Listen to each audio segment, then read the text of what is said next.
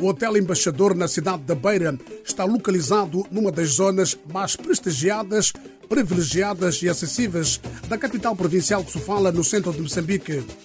O Hotel Embaixador é uma obra de arquitetura original de Francisco de Castro, cujo projeto foi desenvolvido entre os anos 1956 e 1957. O estabelecimento hoteleiro foi inaugurado a 14 de agosto de 1958 e é catalogado como tendo sido um dos mais emblemáticos da região centro de Moçambique.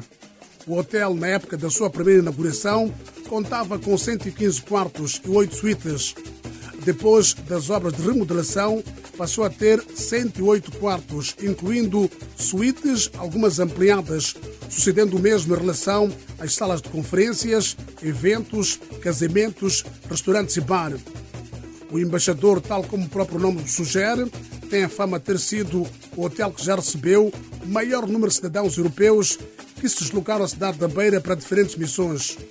O embaixador, que nessa época foi explorado pela empresa de turismo da Beira, fica mais próximo de todos os serviços necessários aos turistas, nomeadamente bancos, agências de viagens, companhias de comunicações, cafés, restaurantes e lojas.